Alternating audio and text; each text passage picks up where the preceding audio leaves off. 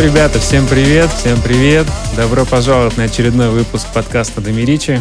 И, наконец-то, этот день настал. Сегодня у нас в гостях Арам, Арам Киракосян. А, мы все его знаем, мы все его знаем, наверное, очень давно, по, потому что многие следят за э, проектом Музбизнес. Э, привет, Армен, еще раз.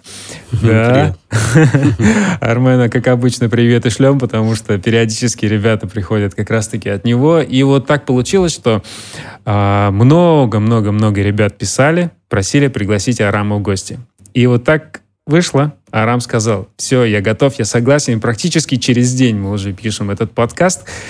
И как обычно, Заранее скажу, что я буду задавать все вопросы, которые лично меня интересуют относительно того, как вообще Арам пришел в эту индустрию, через что он пришел, прошел, какие истории интересные успеха, какие-то неудачи, ошибки были, возможно, на пути, где он сейчас находится. И, а, конечно же, было бы очень интересно получить какие-то советы и рекомендации для нас, для всех, кто занимается музыкой, кто сейчас находится на пути, в поиске, а, как себя усовершенствовать, какие-то откровения, возможно, будут. Вот, поэтому, Арам, приветствую тебя. Мы с тобой не знакомы лично, поэтому вот наконец-то это знакомство произошло у нас. Привет. Да, да, привет, привет, привет тем, кто нас будет смотреть потом в записи. Я очень рад, что наконец-то мы решили все-таки в таком формате встретиться, потому что, ну, точнее, мы с Дамиром э, так лично не общаемся, но очень давно друг друга знаем, и, типа, из-за наших общих проектов, то, что он был в гостях Музбизнес, и мы знаем друг друга, поэтому все-таки созрела эта тема, чтобы поговорить вместе и обсуждать несколько тем. Как да. я очень рад, на самом деле. Спасибо, спасибо, очень приятно.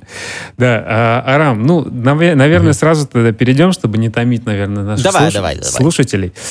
А, ты а, для меня вот известен как человек, который, в принципе, ну, сейчас на данном этапе, наверное, двигает уже а, основную вот информационную часть проекта Музбизнес. А, Армен очень много о тебе говорил, и, конечно же, говорил а, очень в таком, знаешь, воодушевленном таком очень положительном, угу. конечно же, ключе, потому что говорит, что ну, ты это вот все. То есть на, на данном mm-hmm. этапе ты просвещаешь, ты создаешь курсы, ты очень многим mm-hmm. делишься. Я смотрю, ты являешься эндорсером а, Apollo. Это... Антилоп. Ой, сори, антилоп. А также у тебя постоянно там очень много разных интересных тестовых каких-то приблуд, в общем, девайсов. И, в общем, как ты к этому пришел? Где ты вообще находишься? Где ты живешь? Э, как, как у тебя студия работает, функционирует? Я хочу знать все. Э, хорошо, давай начнем по очереди. Начнем с того, что у меня была дикая цель э, заниматься обучением. Это связано с тем временем, когда я начинал. Это был было очень давно, где-то около ну, 10-11 лет назад, и ты сам знаешь, что тогда информации вообще в Рунете ничего не было. То есть элементарного изучать эквализацию или посмотреть вообще, как работает компрессор, очень сложно было. И, к сожалению, вот эта тенденция, возможно, и создал тот э, вариант э, того, что мы сейчас имеем, то есть э, к чему я хочу двигаться, да, то есть я понял, что информация это реально самое важное, то, что в Америке, например, вот если мы зайдем там любой э, англоязычный э, такой блогера будем изучать, там посмотрим, что огромное количество туториалов уроков. А русскоязычных э, уроков, ну, точнее, не было достаточно. Поэтому я понял, что мог иметь свой вклад. И это реально было очень интересно. Потому что такое вот стремление у меня всегда помочь людям как-то развиваться, потому что я понимаю, чем э, я помогаю людям, чем они становятся лучше, да, со временем, то, тем быстрее растет индустрия, тем быстрее растет индустрия, тем появляется больше возможностей, чем это было раньше. Это одна из причин, почему я этим занимаюсь. То есть я, не, я такой не жадный, чтобы не делиться. Я делюсь для того, чтобы люди стали круче, чтобы контент стал круче. А когда контент становится круче, и, естественно, масштабы увеличиваются, и, возможно, через пару лет мы тоже будем как-то гордиться, как, как например, западные артисты смотрим и говорим, блин, как круто звучит или какой классный проект. Вот как-то так. Mm-hmm. По поводу блогерства, это началось очень спонтанно, потому что таких целей не было, честно скажу. Был просто хэнгаут, я думаю, ты знаешь, э, потому что ты давным-давно уже находишься в интернете, ты знаешь, что такое Google Hangout, ну, такие да. закрытые встречи.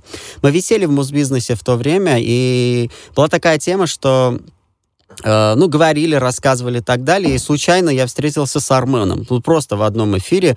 Он спросил, можешь показать вот это, вот это, вот это.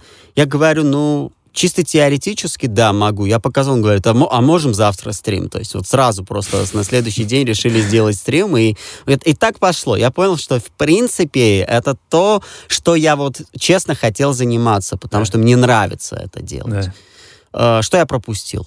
Что я пропустил? Ну, не знаю. По поводу работы с разными компаниями, да, то есть эндорсерство и я сейчас активно занимаюсь еще и сотрудничество идет с софтверными компаниями, то есть, например, в разработке плагинов и так далее. То есть я активно занимаюсь э, тем, что помогаю им, являюсь бета-тестером, альфа-тестером, э, человеком, который в каком-то плане может писать свое мнение, то есть мне присылают на тесты какие-то вещи, и я говорю, что вот это бы лучше было бы делать вот так.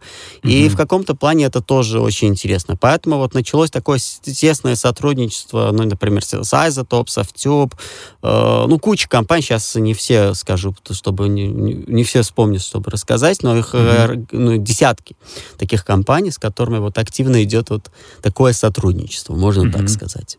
Mm-hmm. Вот как-то так. Это а, вот именно кратце вот про это. Если вот как раз-таки к эндорсерству, наверное, подойти, э, как ты то есть там был какой-то набор, как вообще, ну, то есть очень много звукорежиссеров, очень много ребят, которые реально талантливые, понимают в инженерии. Mm-hmm. Как ты стал то есть был какой-то запрос на это, или ты сам э, написал? Я скажу, я очень давно использовал э, аудиокарты разных компаний, саундкарты, да, то есть у меня был Apogee, RMA, Universal Audio, Matu, ну, куча-куча, почти все было, я все тестил.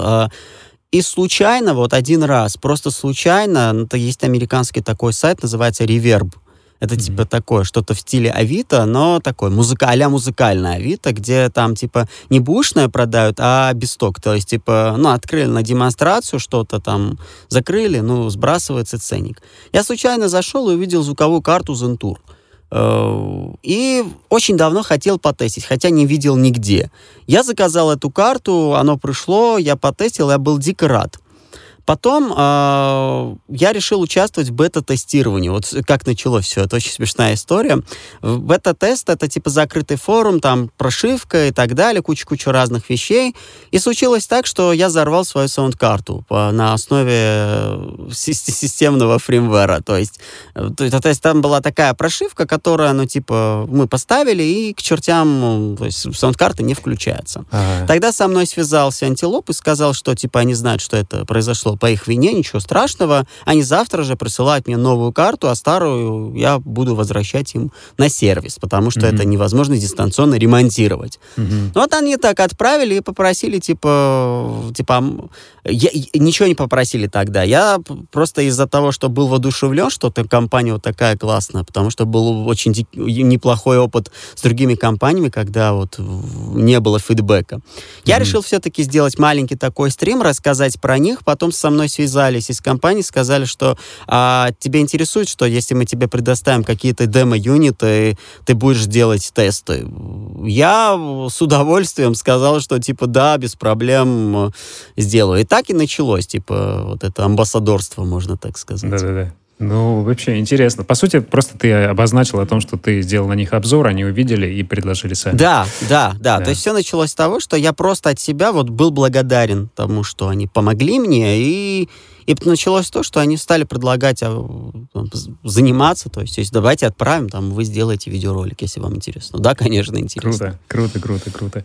А как ты, э, где ты учился? Ну, то есть, смотри, у тебя э, степень понимания глубины вообще эм, работы mm-hmm. так скажем, движков плагинов, ну, будем их так называть, алгоритмов, как вот они устроены, довольно высокая. И ты, когда объясняешь когда ты рассказываешь, э, как работает то или иное устройство, как он влияет на звук, плюс там характеристики, у тебя это довольно очень так объемно получается. Как ты, э, ну, пришел к тому, что понимаешь, как работает тот или иной... То есть ты сначала сидишь и прям разбираешь его, ты читаешь мануал, ты... Или как-то... Как вот у тебя происходит вообще этот процесс подготовки? Э, ты знаешь, э, вообще все это про... произошло через какие-то грабли, потому что в свое время, ну, я не могу сказать, что это сразу произошло. Был некий музыкальный опыт, который привел к этому, да, то есть ошибки, огромное количество разочарований о том, что, ну, ЮАД это не классно, потому что в моей жизни, ну, первое разочарование это было то, что я собрал очень долго деньги на покупку ЮАД Соло 1, то есть mm-hmm. это была карта DSP-шная, Shark Соло, вот одна, одна чиповая, давным-давно. И когда я его купил, я подумал, что у меня вот сейчас будет вот, ну, типа, типа, не знаю, звук как доктора Люка, и все. Ага, ну, ага. Я купил, я нажал play, и понял, что вот я ничего не понял, в принципе. Потому что, ну, в принципе, этот компрессор, который я купил, да, он классный, но это не то, что я ожидал в то время. Ага. Поэтому это из-за из этого я стал изучать очень долго. У меня есть некая музыкальная база, то есть э, я по образованию музыкант, то есть так скажу. Я 7 лет учился в музыкальной школе, закончил консерваторию, факультет общего вокального пения, то есть я вокалист-теоретик.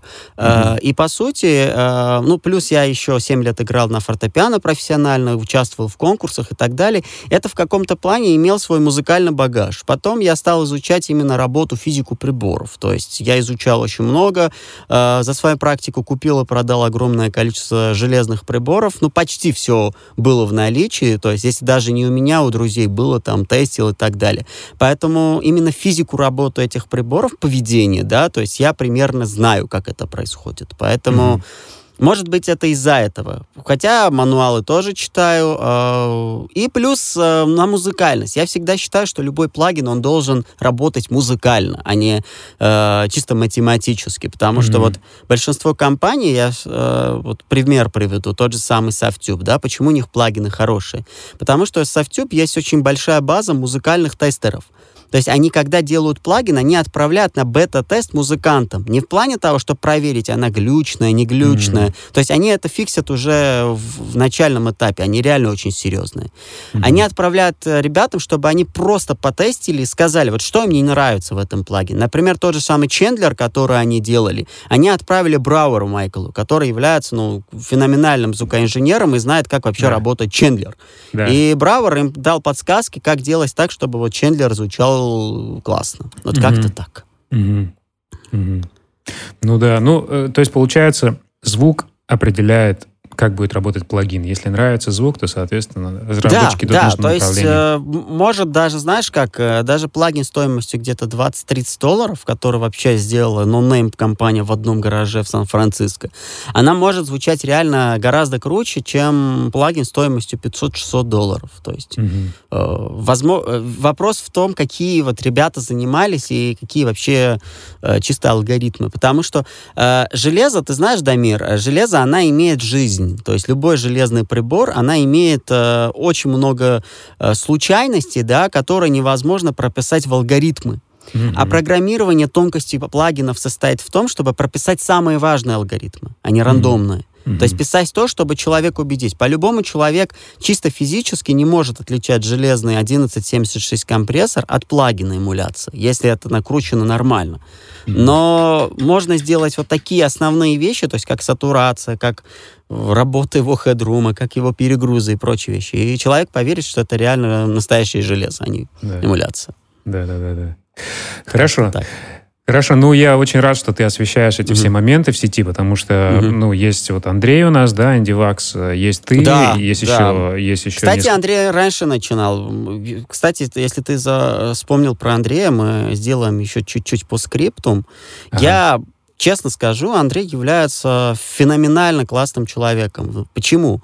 Потому что многие, может быть, не говорят об этом, но этот человек является одним из тех людей, который имел большой вклад в русскоязычный YouTube и русскоязычный комьюнити. Почему? Потому что стал сделать первые видеоролики именно на русском языке. Да. Основы сведения. Это, да. это смотрели все. И да. э, вот я всегда говорю, ты с проектами западными, я думаю, э, я знаю, что ты работаешь, и ты знаешь, как ведут себя западные музыканты и местные, да, то есть западные музыканты всегда не боятся хвалить своих коллег и говорят, что это классно. И да. не боятся говорить, что это где-то у кого-то увидели. Вот по поводу Андрея можно сказать, что это один из первых вообще космонавтов, который вот полетел вот в, в космос да, вот да, этого да. музыкального блогинга и стал просвещать, за что ему большой респект. И, возможно, я тоже к этому пришел, может быть, благодаря ему. Почему? Потому что я же увидел все это первый раз, он же сделал, ну, какие-то вещи тоже произошли от этого. Вот как-то так. Да-да-да, я помню. Ну, я думаю, на самом деле все понимают, о чем ты говоришь. Ну, по крайней мере, те, кто начинали как раз-таки в те года. Всем знакомо это видео. Я очень жду Андрея, когда он освободится. И задам ему также, наверное, тонны вопросов относительно. У меня очень много свежих воспоминаний с того времени, когда я только начал, когда мне принесли CD-диск с его видео, и это было, это был прорыв. Да. да, я, кстати, тоже на CD посмотрел. VCD был там. Что, ждем Андрея. Ждем Андрея. Арам, а где ты вообще находишься? Где ты живешь, где ты базируешься? Где твоя студия? Я живу в Ереване, в Армении. Mm-hmm. Это как бы-то странно было бы, потому что у меня было очень много возможностей жить э, за границей. Ну, просто огромное количество предложений. Приезжай, сделаем и так далее. Но, к сожалению, у меня вот э, в плане комфорта здесь жить лучше. Почему? Mm-hmm. Потому что это моя страна, и я не хочу жить э, в другой стране, где... Ну, понятно, что меня и любят в России, меня и будут любить в Америке, и в Европе без проблем. Э, но в любом случае здесь вот такое душевное спокойствие. И, в принципе, я считаю, что неважно, где ты находишься, ты можешь находиться в Австралии и написать хит. То есть локация никак не влияет на продуктивность работы. Но зато mm-hmm. локация влияет на твое поведение, локация влияет на качество твоей жизни. Если ты комфортно себя чувствуешь, ты пишешь хорошую музыку, работаешь продуктивно. Если yeah. я, кстати, вот классный пример, у меня есть зву, э, друг э, санграйтер, он каждый раз, э, ну, летом, да, покупает большой тур, где-то на 2-3 месяца, берет самое необходимое, свой travel рюкзак с компом, саундкартой, отправляется круиз-тур, и, либо какой-то тур по каким-то странам, и пишет просто треки. Да, и клево. он говорит, что так он более продуктивно пишет. То есть, например, песни, которые он написал в Альпах, да, это гораздо продуктивнее, чем он бы написал у себя в городе или на море и так далее. Так что я считаю, что вот как-то так. И студия находится, у меня две студии я построил две... Одна, вот эта основная, которую мы долго-долго строили, строили, меняли его. А, вторая — это домашняя студия, в котором... Ну, почему домашняя? Потому что в домашней студии я делаю, снимаю видеоролики, делаю обзоры, э, ну, кучу-кучу, провожу обучение с учениками, и дома это гораздо удобнее. То есть полноценная студия с акустикой, все собрал дома, и точно не точно такая же, как мастеринг-студия, не, не в таком плане сведения, но, в принципе, для 70-80% работы достаточно этой студии для того, чтобы дом, дома заниматься. Вот как-то mm-hmm. так. Mm-hmm. Она уже себя окупила или ты понимаешь, что это будет процесс такой довольно долгий? Mm-hmm. Смотри, с точки зрения окупаемости, если мы посмотрим окупаемость, есть вещи, которые не окупаются так скажу. То есть, ну да. Э, вот, например, микрофон, через который я говорю, это номер U49 винтаж, который стоит бешеных денег. Угу. Вот сколько лет его можно записать, звук, да, э, для того, чтобы он сам окупался. Это это феноменально очень много. Но если мы посмотрим с другой стороны, что дает этот микрофон в качестве продакшена, то мы понимаем, что он давным-давно уже окупил себя. Потому mm-hmm. что мы же окупаемость многие понимают, что если ты потратил 10 тысяч, ты вернул 10 тысяч. Нет. Окупаемость это в том, что ты потратил 10 тысяч и стал зарабатывать, зарабатывать из каждой работы 2 тысячи или 3 тысячи долларов больше, чем mm-hmm. раньше. То есть mm-hmm. это именно инвестиция. То есть ты делаешь активы, то есть любая покупка в студии железа, да, она может быть по окупаемости не слишком выгодная, но это активы, которые увеличивают э, твои доходы, то есть, например, и качество продакшена, то есть это очень важно. Поэтому э, я считаю, что студия с дня того, когда я его даже открыл, первый день, он уже, грубо говоря, можно посчитать, окупился, так скажем. Угу. Ты являешься одним из самых крупных э, сейчас игроков на рынке Еревана? Именно. Честно скажу, я в Армении со, с местными артистами очень редко работаю. То есть у меня есть друг Мартин, он, он является одним из крупных игроков. Он работает. То есть он является одним из значит, вообще основателей армянского отечественного попа и так далее. И многие его очень сильно любят и уважают. Э, мы с ним работаем, у нас есть общ, общие проекты, и я в каком-то плане участвую, но львиная доля — это не местная индустрия. То есть, грубо говоря, я живу здесь, но 20% работы, то, что я местных делаю, это ну, а, местные работы. А остальные это зарубежные работы, это работы, которые связаны за границей. Потому что mm-hmm. вот я в основном, типа, кстати, мы этой темы, я думаю, тоже потронем, да? Мы, да, Я в основном работаю, это отечественные проекты, это зарубежные, это в основном EDM-индустрия, то есть я в это тоже зашел. Кстати, есть очень интересная история про EDM. Мы с другом участвовали в одном конкурсе с Пинином давным-давно, это очень давно было, э, и выиграли, заняли первое место. Это был конкурс Firebeats, э, ну, там где-то было около трех с чем-то тысяч треков. Э, и это, это стало вот ключевым трамплином именно прыжка вот в EDM-индустрию, потому что у нас появились такие контакты, такие саппорты, друга сразу стали поддержать Кельвин Харрис, Дэвид Гетта, огромное количество диджеев, это да, дало то, что мы сейчас, вот, я не знаю, в мире такого лейбла, в котором мы не имеем доступа в плане mm-hmm. релиза или в плане продакшена. То есть, ну, mm-hmm. возможно, по контенту мы не слишком подходим для какого-то лейбла, да. да, можем сделать трек, который не подходит. Но чисто теоретически можно сделать релиз на любом лейбле. Мажор. Mm-hmm. Для этого. Так, так, ну у меня вот несколько вопросов тогда из этого вытекает. Mm-hmm. Давай с первого начнем. А, если брать э, российскую поп-сцену, то с кем угу. ты работаешь, если есть имена, которые ты можешь а, называть? С российской поп-сценой, ну, много артистов, я сейчас просто, ну, парочку ребят скажу. А, я, работал, я работал вообще с российской поп-сценой, у меня есть друг э, Анатолий из Украины, он офигенный сонграйтер, Гурман его зовут, многие его знают. Он работает э, с Максом Барским, с Светой Лободой. Он пишет песни, и пишет очень классные песни, да. И очень часто были проекты, с которыми мы сотрудничали. То есть э, Серега, там куча ребят. Э, последнее время очень активно стали работать. Есть был ста старый такой проект «Рефлекс». Сейчас э, отдельно Ира поет, Нилсон. В общем, с Ирой стали работать. Ну, много, много, много ребят, так скажу, то есть именно с точки зрения артистов. Очень большой интерес есть в будущем работать с Монатиком. Пока что посмотрим, как это получится, потому что ну, сейчас вот из отечественных артистов, если даже никого не буду обижать, это один из единственных проектов, в котором я бы имел бы интерес э, со, э, иметь какие-то кредиты в этом, потому что мне этот проект реально очень сильно нравится. В остальном плане, э, ну, очень много артистов, так скажу. То есть mm-hmm. даже с Blackstar, в общем. С, в, в общем, все, что связано с, то, с, с моим другом, то есть с проектами, да, в свое время, когда делали, делали. В общем, так, так можно сказать. А твоя самая сильная сторона, ты сам как считаешь, это то, что вот вы когда работаете, ты занимаешься полным продакшн под ключ, или ты пишешь чисто, э, или ты не, занимаешься только не, сведением? Не, не. То есть я, какая твоя? Я вообще, моя си- самая сильная сторона, сторона — это отсутствие амбиций. То есть я понимаю, что в любой момент я могу проект дать другому человеку, пусть он продолжит.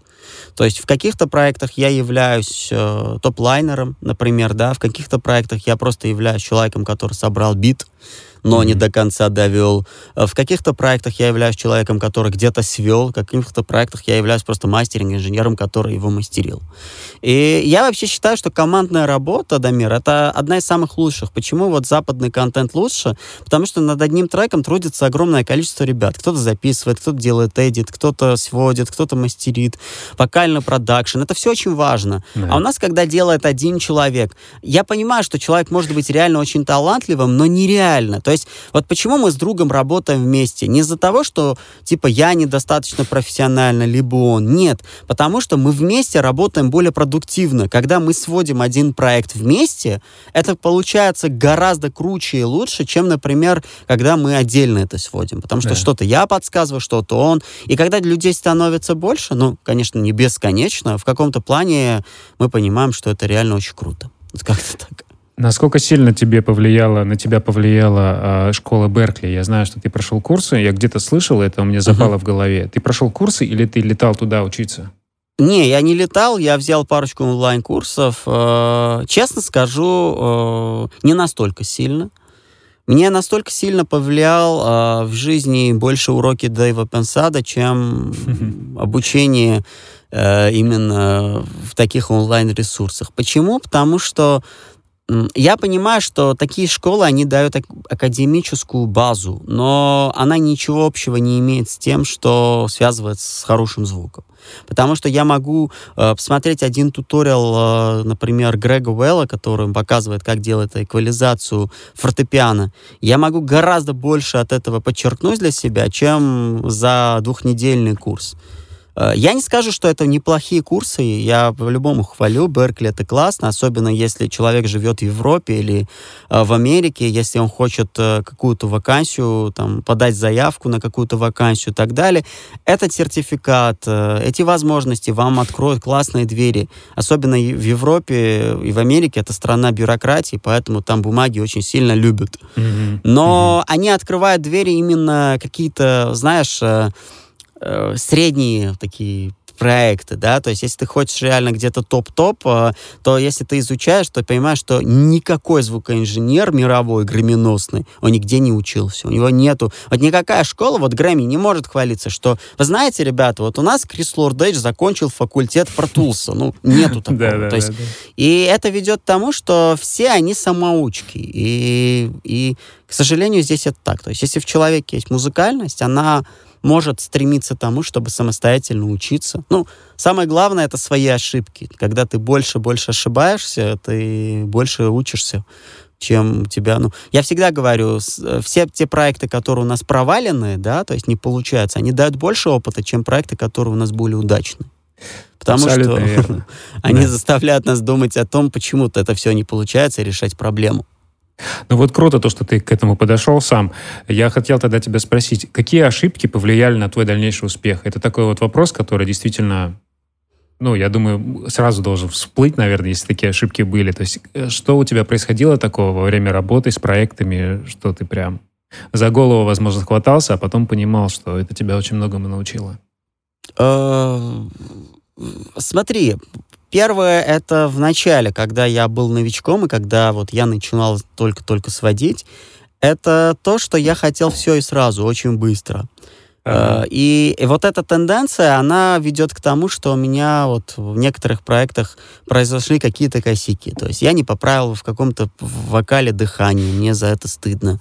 Или где-то я не уследил, где-то буква «С» очень сильно выпирает, и я не обращал внимания, потому что на мастере я тестил какой-то суперкомпрессор, от которого я был в восторге, не обращал. Да, вот такие вещи. Э, на то, что я брал проекты в начальном этапе, в которых э, не было хорошего материала. То есть mm-hmm. сейчас я не беру, то есть я слушаю демки и подбираю. Если я вижу, что нету перспективы, то есть я человеку говорю, что э, ты знаешь, вот получится вот так. И пусть он сам решит, э, нужно это ему или нет. А раньше было так вот, нет, я сделаю, я, я сделаю все-таки конфетку. А, к сожалению, невозможно, потому что если сэмплинг плохой, если качество записи плохая, то каким то ты мега крутым не был, ты не получишь э, тот результат, который э, от тебя ожидают. Поэтому лучше в начальном этапе отказаться, чем взять и облажаться. Это другая тема, так, типа такая. Mm-hmm. Э, из ошибок, э, не знаю, я могу сказать больше вещей, которые повлияли в хорошем плане, чем ошибки, но это типа, через которые я прошел, это все новичковые ошибки. Uh, то, что повлияло, это рабо- uh, кропотливая работа, потому что я типа, как бы странно не было, я работаю 10 часов в день и сейчас. То есть у меня вот рабочий день uh, 10 часов. Так mm-hmm. скажу. То есть я 10 часов занимаюсь звуком, музыкой и так далее. Если я не свожу, я делаю видео. Если я не делаю видео, я э, занимаюсь чем-то другим, я изучаю и так далее. Э, скажу больше, у меня даже иногда не бывает выходных. То есть и раньше mm-hmm. так было. Раньше вообще было, я спал очень мало и так далее. То есть это тоже повлияло на все это. Вот это самое главное, когда ты лишаешь себя от многих вещей, то есть ты не ходишь там тусовать, ты не ходишь там с друзьями повисеть, а там два часа там изучаешь там что-то новое, новый материал и так далее, это дает именно свои плюсы. И, и правильные инвестиции, может быть, это и тоже является. То есть покупка супер нужного. Вот, кстати, у многих есть большая ошибка тратить кучу бесполезных э, ну, покупать бесполезные железки, например, типа а-ля юады, э, в кавычках, да, не имея хорошую комнату, да, то есть у mm-hmm. нас э, в регионе вот есть такая тенденция, человек готов за тысячу долларов купить звуковую карту, но не готов за тысячу долларов потратить на акустику своей комнаты. Да-да-да. То есть вот это является. Я, я, кстати, честно скажу, вот пару месяцев назад я купил кабеля Клотс э, на 1300 евро. Угу. Ну, просто весь сетап кабелей я поменял. И, по сути, нафиг это было тебе нужно, Арам? Вот кто-то задал бы. 1200 да, да, да. евро ты бы потратил бы на что-то более другое. У меня было все подключено через Магами. Я просто потестил клотс, я понял, что нужно поменять. Вот такие детали, они реально очень сильно влияют. Например, я в прошлом году купил клок э, от Antelope, от NMX, который стоит бешеных денег. То есть как машина одна. И в плане окупаемости для многих это было вот так. Блин, почему ты купил? Ну, та- таких клоков в мире ну, где-то 20-30 человек, э, mm-hmm. так скажу. Ну, mm-hmm. ну, не в 50 максимум. Там у Брауэра стоит, там, не знаю, вот, и таких ребят, да, то есть даже в нашем регионе очень мало мест. Например, в Мосфильме стоят старые ТНМ, X-серия нету и так далее. Но я понимаю, что вот такие инвестиции, они дают именно больше э, профита, потому что вот есть такой инженер, звукоинженер, Сербан Генеа, возможно, ты знаешь его. Это один из э, западных mixing -инженеров. Он сводит все сейчас, все просто. Mm-hmm. Вот все, что mm-hmm. выходит от Бруно Марса, Арианы Гранде, Уикенда, ну просто все он сводит. Mm-hmm. И, к сожалению, вот если посмотрим мы в интернете, мы набьем Сербан Гена, мы увидим фотографию 95-го года в кожаной куртке, и все. Никакой mm-hmm. информации, ничего. Но когда ты слушаешь его треки, ты понимаешь, что реально человек э, феноменально такой э, ста, э, нестандартный, и ты понимаешь, насколько он старается это свести хорошо. Я mm-hmm. не говорю, что Маруквин это плохой инженер, но mm-hmm. уровень планки вот Сербана, вот я не знаю другого инженера, которого бы я бы привел пример. И вот есть такой мастеринг-инженер Рэнди, Рэнди Меррилл, э, он тоже работает э, в Sterling Sound, Э, является ну, просто тоже феноменальным мастеринг-инженером. И все треки, которые сводит Сербан и мастерит Рэнди, они просто ну, э, да. стопудово либо Грэмми забирают, либо они получаются мировыми хитами. Просто. Угу. Вот как-то так. Ну, у тебя есть какая-то цель, наверное. Я просто понимаю, что ты собираешь свой вот этот вот космический корабль для какой-то определенной точки, откуда уже все, точка невозврата будет, правильно? Кто, на да. кого ты рассчитываешь? Кто твои клиенты? Американцы? Ты хочешь э, американский Смотри, рынок? Мои клиенты это американцы, это европейцы. Э, из-за того, что EDM-индустрия, я могу сказать, что это больше worldwide такой вариант. Mm-hmm. Mm-hmm. Они могут быть из Вьетнама, они могут быть из Индии, очень странно, да. Но в любом случае, моя цель не в этом. То есть я не хочу зарабатывать именно деньги всю жизнь, сводя э, треки чужие, либо помогая, либо когда пишу какие-то ГОСТы и так далее. Э, моя цель другая, более глобальная. Я вот в ближайшие пять лет я поставил для себя вот такую планочку. Я хочу сделать именно свой собственный лейбл так скажу. Лейбл не в плане того, что я буду треки выпускать. Я хочу выпускать артистов. То есть я хочу взять э, каких-то ребят талантливых, которые вот реально как чем-то меня удивили или в которых я вижу что-то, да, и полностью поддержать их контентом и позволить им добиваться каких-то хороших результатов. То есть это для меня является более э, таким долгосрочным планом на будущее. То есть потихоньку я переключаюсь именно в эту сторону. То есть ты хочешь стать именно полноценным продюсером и да, со- да, задавать, задавать именно, тренды да, в музыке? полноценным продюсером, потому что я понял, что если я так или иначе рано или поздно захочу Грэмми, а я захочу Грэмми, как бы это странно и тяжело не было, то все-таки придется Конечно, классно иметь кредиты в каких-то треках. Э, можно найти артистов, можно найти музыкантов, с которыми можно работать. И, возможно, у тебя появятся кредиты в плане того, что он взял Грэмми в номинации Латинская Америка и так далее. Mm-hmm. Но это не то. То есть другое, когда есть проект, который вот э, берет Грэмми. У меня есть знакомые, которые вот прошли через этот путь, и я знаю, что это, это нелегко, но это несложно. Все самое важное это просто делать то, что нужно, э, продолжать э, добиваться вот именно того результата, которого э, нужно. И самое главное бросить амбиции. Амбиция это вот нам в музыке, вот я не знаю для тебя как, вот для меня вот в нашей сфере самая большая проблема это амбиция именно музыканта. Когда он, когда ему просят там вокал сделать потише, он не пытается понимать, почему ему просят сделать вокал потише. Он сразу вот говорит, блин, тут как-то, я вчера там вокал свел, и, блин, ну это было классно. Я вижу так. Либо когда ему говорят, убери этот дилей, он говорит, блин, я неделю этот дилей там сделал. Mm-hmm. И так далее. То есть нужно всегда вот общаться, потому что э, сам, самый классный вариант это симбиоз с артистами, когда и артист доволен, и ты подкормил ему тем, чем ты захотел. То есть, когда человек говорит, хочет больше высоких, э, ну, я всегда такой пример проведу, все идут и поднимают верхние частоты. Это mm-hmm. не так. Это значит, что настолько много низа и середины, что не слышит высоких. И вместо этого можно убрать низы и середину. То да. есть всегда есть э, альтернативные подходы, которые, ну, более или менее решают проблему. Угу. Ну да, я согласен. Ты сказал, ты упомянул, что у тебя знакомые прошли путь. Э, я так понял, что они получили Грэмми, да? Э, или участвовали а, как-то в завоевании? У меня есть друг, он, он участвует почти каждый год, э, является жюри в комитете Грэмми. То есть это один из людей, который э, решает то есть голосует, так сказать, участвует в закрытом голосовании. Ага. Он пару раз сидел в, в первом-втором ряду именно в номинации Грэмми, их всегда приглашают. Э, я с ними общаюсь, и я понимаю, что это не, не сложно. Это не сложно, mm. но можно. Ну, у меня, у меня нету э, несмотря на огромное обилие знакомых, э, но у меня нету никого, кто бы взял Грэмми, и поэтому, если у тебя есть какая-то информация об этом, если не сложно поделиться с его даже у, меня, слов... у нас есть армянский такой артист, как, его как зовут Арто Тунд Бояджан. Он mm-hmm. взял Грэмми номинации «Авангард фолк джаз». Mm-hmm. Это один, ну, это единственный армянин, который взял Грэмми вообще за всю историю. Uh, то есть uh, по поводу номинации я не скажу, что он феноменальный музыкант, феноменальный просто. То есть он mm-hmm. играет на всем. То есть в прямом смысле, да, то есть да, ему ведро, он сыграет на ведро. То есть да, он офигенный э, человек, который владеет перкуссиями. Просто на, на всем он может постучать.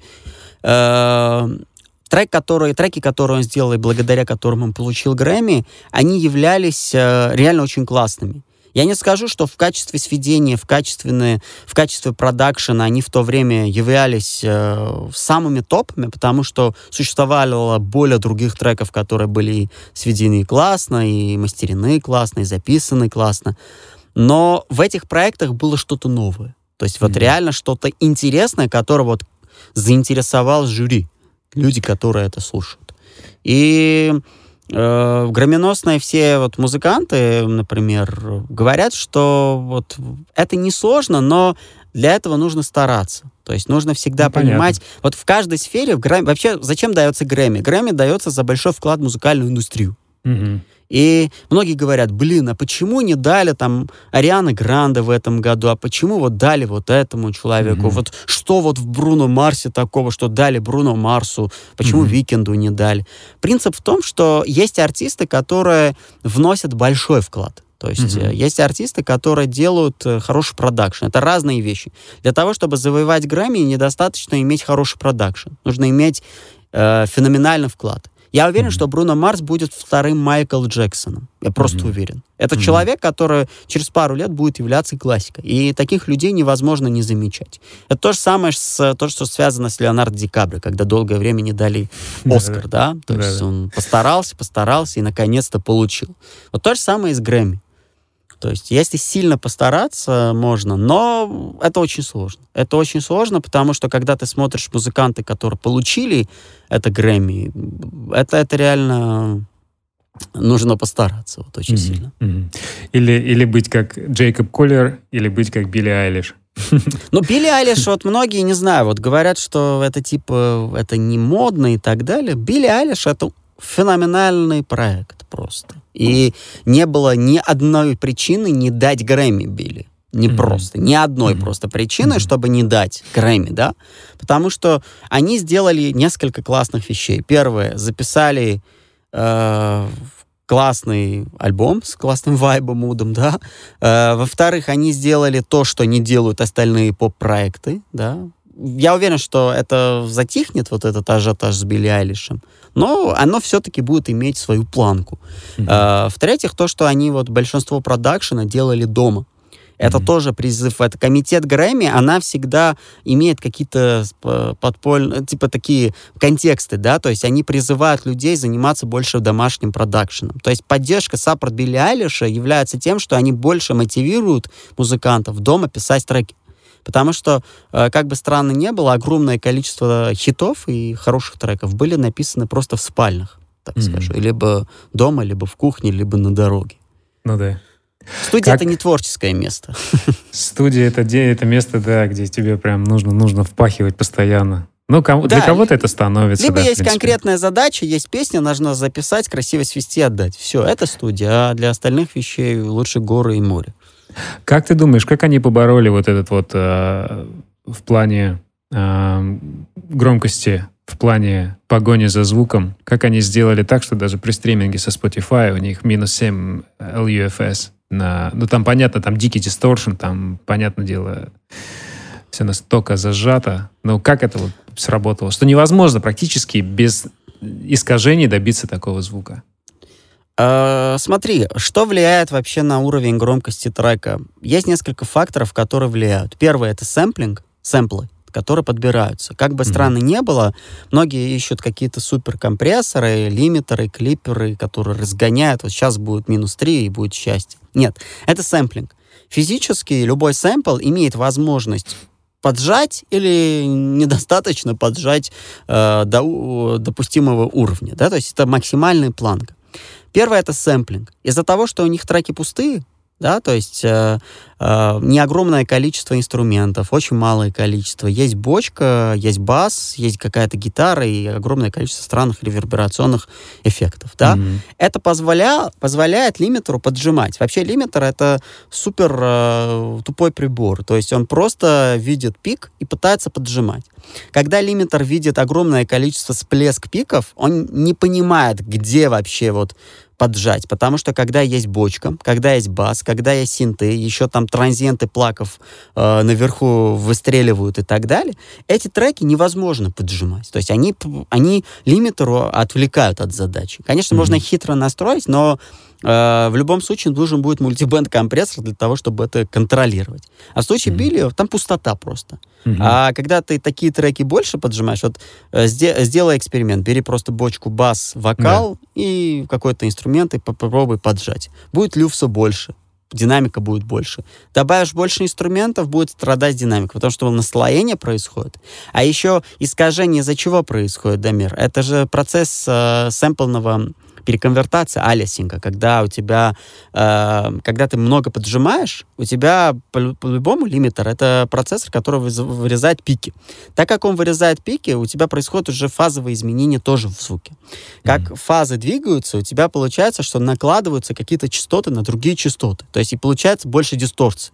То есть, грубо говоря, ты вырезаешь щелчок у бочки в верхних частотах, но у тебя дисторшн появляется в низах. Mm-hmm. Это из-за комбинации вот этих звуков. Сэмплы, они всегда им, имеют, так сказать, э, характер э, между собой воевать. Поэтому чем меньше сэмплов вообще, чем минимализм, э, у трека, тем больше возможностей поджать его. Тот же самый Мартин Гаррикс э, Animals, который выстрелил в свое время. Ну, бигрум индустрия, они именно вот да. на дисторцию, дисторшн звучания. Вот как-то так. То есть это именно да, да, да. самый главный секрет. Хотя по сведению я не считаю, что Билли Айлиш это типа самое топовое сведение в плане продакшена.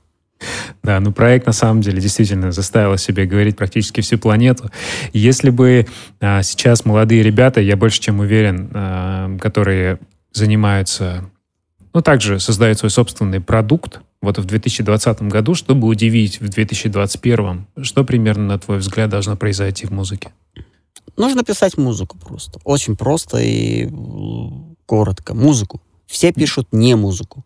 Все пишут повторение а, друг друга, правильно? Ты это имеешь Повторяя друг друга, это первое. То есть, э, если кто-то хочет добиться какого-то успеха, сразу идет, находит какого-то успешного человека, пытается его копировать и сделать точно такую же вторую. Это никому не нужно. Угу. Во-вторых, э, есть понятие музыка, есть подбор сэмплов. Это разные вещи. Писать музыку, это, знаешь как, это как ты просто берешь гитару или ты просто берешь э, фортепиано, да, и пишешь музыку. Вот я очень долгое время работал с EDM-продюсерами, да, мы делали огромное количество треков для разных лейблов, для там Спиннина, для Армады и так далее. Но эти треки не стали мировыми хитами. Проблема одна. Не продакшн, они сделаны очень классно, не сведение, не мастеринг, а то, что эти треки изначально делаются как инструментал, Потом думает продюсер, ага, а давай-ка запишу вокал. Он кидает mm. минусовку какому-то X человеку, этот человек поет какие-то вокализы сверху, и получается песня. Но это не песня. Я считаю, что песня, она рождается без инструментала всегда инструментал должен подстраиваться под песню, а не песня под инструментал. То есть если у тебя тут плак играет, ну тут у тебя ноты не должно быть, потому что у тебя будет диссонанс. Нет, ты пишешь музыку, а потом уже все мировые хиты, все хиты, они были изначально написаны как песни, потом уже, грубо говоря, была аранжировка. Но я не отрицаю метод демки, то есть когда ты кидаешь бочку, бас и какой-то инструмент гармонический, это тоже является написанием песни. Я говорю о том, когда ты сделал 50-60 дорожек, у тебя полностью готовый трек, и ты mm-hmm. решил, что там может быть вокал. И mm-hmm. тут начинается уже, ну, такое... Вот это самое главное, то есть новичкам просто попытайтесь больше писать музыку. Вот смотри, музыка ты... сейчас больше интересует людей ты подвел именно к той самой важной части, получается. Я почему спрашиваю? Потому что очень интересно ну, ну, рассуждать на эту тему и смотреть, как разные люди подходят. То есть я правильно понимаю, ну вот какой мой подход? Есть человек, который пишет именно так, то, как ты сказал, песню. Есть сонграйтер. Uh-huh uh-huh, которые uh-huh. вы, может, возможно, вместе подбираете гармонические ходы, возможно, подбираете uh-huh. прямо на лету, на там каком-нибудь, там, как Дорн Ваня называет, птичьем uh-huh, языке, uh-huh. да, и uh-huh. вот у вас, получается, рождается какая-то вещь. Я помню, что когда я только-только начинал, опять-таки, вспоминая Андрея, когда он только этот диск свой, это, этот выпустил, видео, тогда мне друг попался, который сказал, если твою песню невозможно сыграть на гитаре, то это, говорит, uh-huh. не песня. Ну, как-то так, вот знаешь, то есть, типа, uh-huh. она должна быть настолько простая, чтобы человек мог ее сыграть. Тогда у нее есть потенциал, что люди смогут ее э, воспроизвести, напеть. Ну, я не говорю mm-hmm. сейчас про EDM, но в целом вообще про идею именно песни. Получается, что есть некая рекомендация. Нужно найти сонграйтера, с кем в коллаборации ты можешь создать какой-то продукт, и потом уже на него там наслаивать там аранжировки, одну, вторую, третью, как угодно. Да, да, да. И я скажу тебе больше. Э, вообще, по идее, когда ты работаешь э, с разными сонграйтерами, это еще и тебя развивает в плане музыкальности, тебя развивается больше. Одно, одна, одно дело, когда ты сам пишешь top-line, да, другое дело, когда кто-то пишет, дает тебе этот top-line, и ты делаешь э, аранжировку, да, то есть mm-hmm. ты создаешь композицию.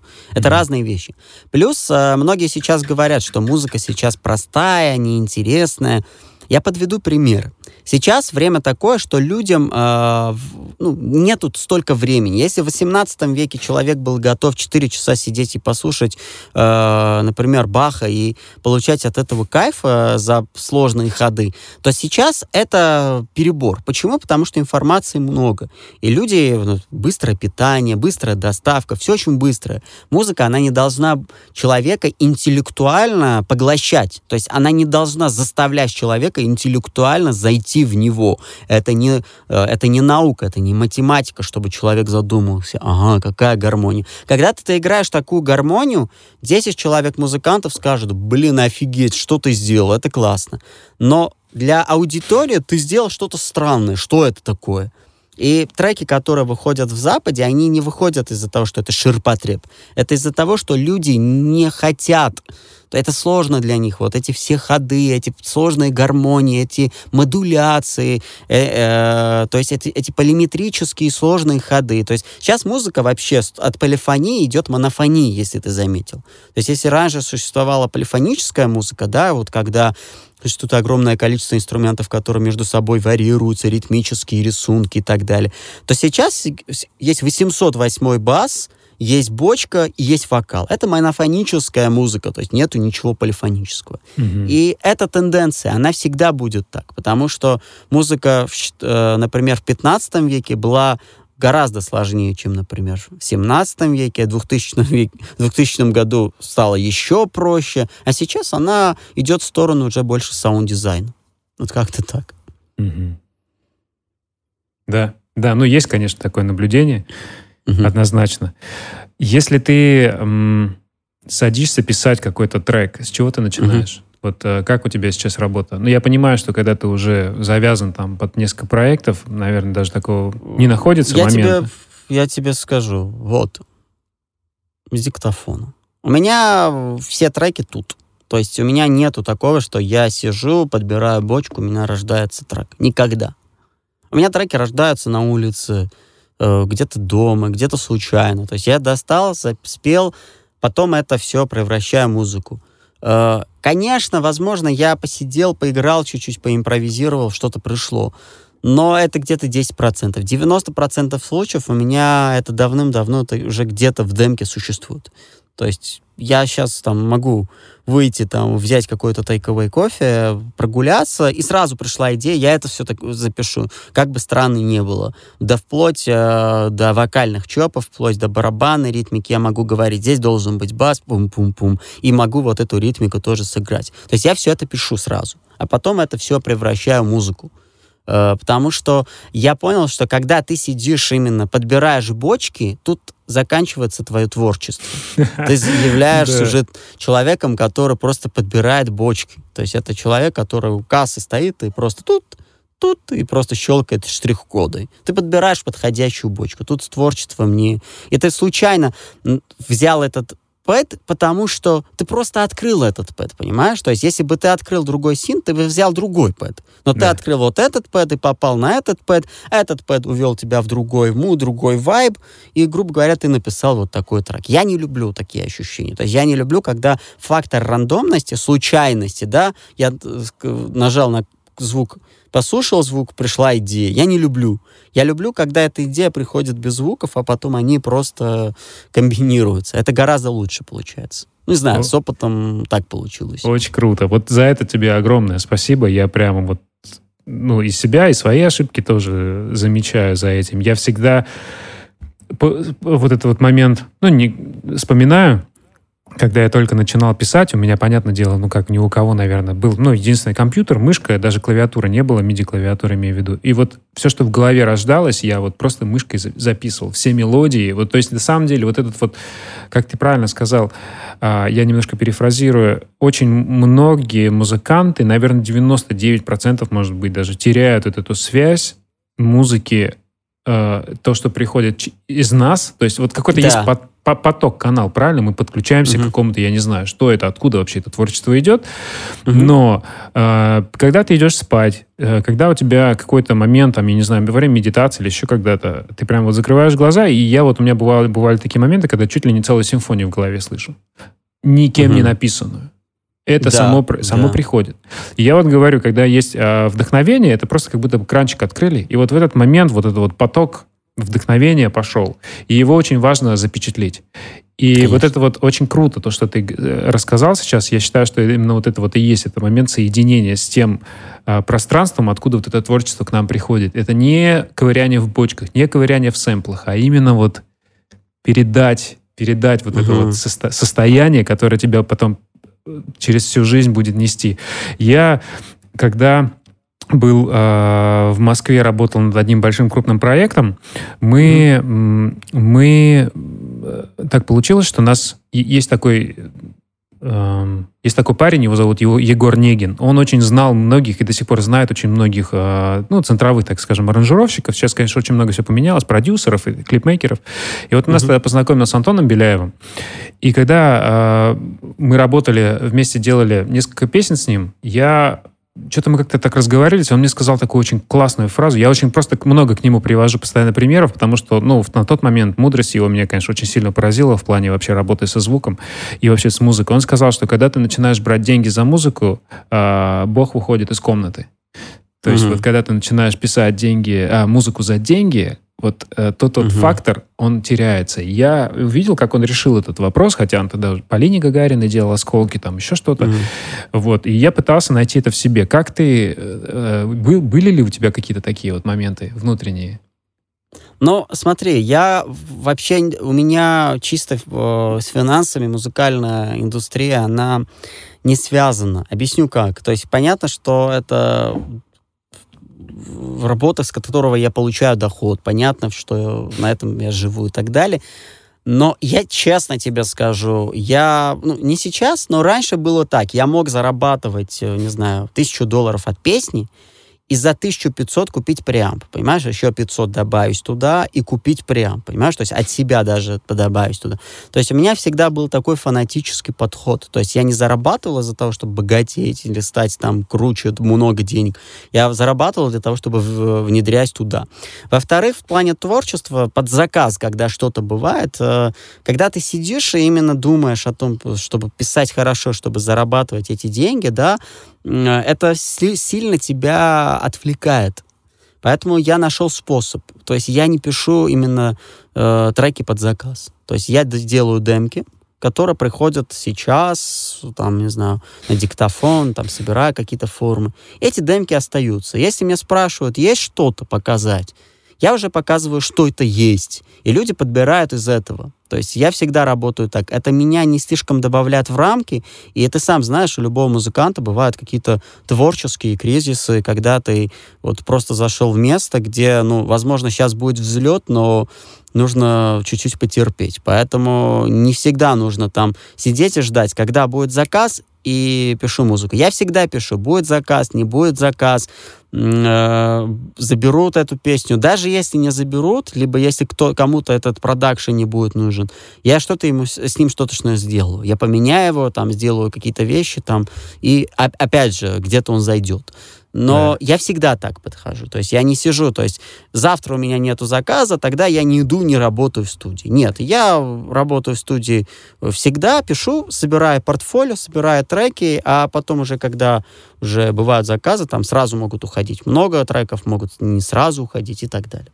Ну вот за это тебе еще раз огромное тоже спасибо за эту тему, потому что mm-hmm. вот мы общались недавно с Лехой, с Разумовым, и mm-hmm. вот мы тоже затронули эту тему. Он, эм, я просто также поделился, как э, удобно работать именно с западными, так скажем, артистами. Почему? Потому что они уже ожидают, что у тебя есть запас битов, запас трека, запас аранжировок. Mm-hmm. То есть ты действительно, mm-hmm. ты действительно становишься э, ремесленником, ты становишься артистом ты пишешь постоянно какие-то демы, это то, о чем я постоянно ребят прошу, де, говорю, вот создавайте свое портфолио, размещайте его где-то, отсылайте артистам. К этому мне тоже привел, понятное дело, там э, видео какие-то с Тимбалендом, когда тот же самый, uh-huh. там приходят к нему разные артисты, и он просто демонстрирует, какие биты у них есть, и они прям uh-huh. на лету там загораются, вау, погнали. Uh-huh. Да, и также Костя Матафонов, он, он меня познакомил с парнем, который а, также э, у всех аранжировщиков разных собирает э, биты, демки какие-то, и потом артистам уже эту всю историю рассылает. То есть я понимаю, что есть некая цепочка,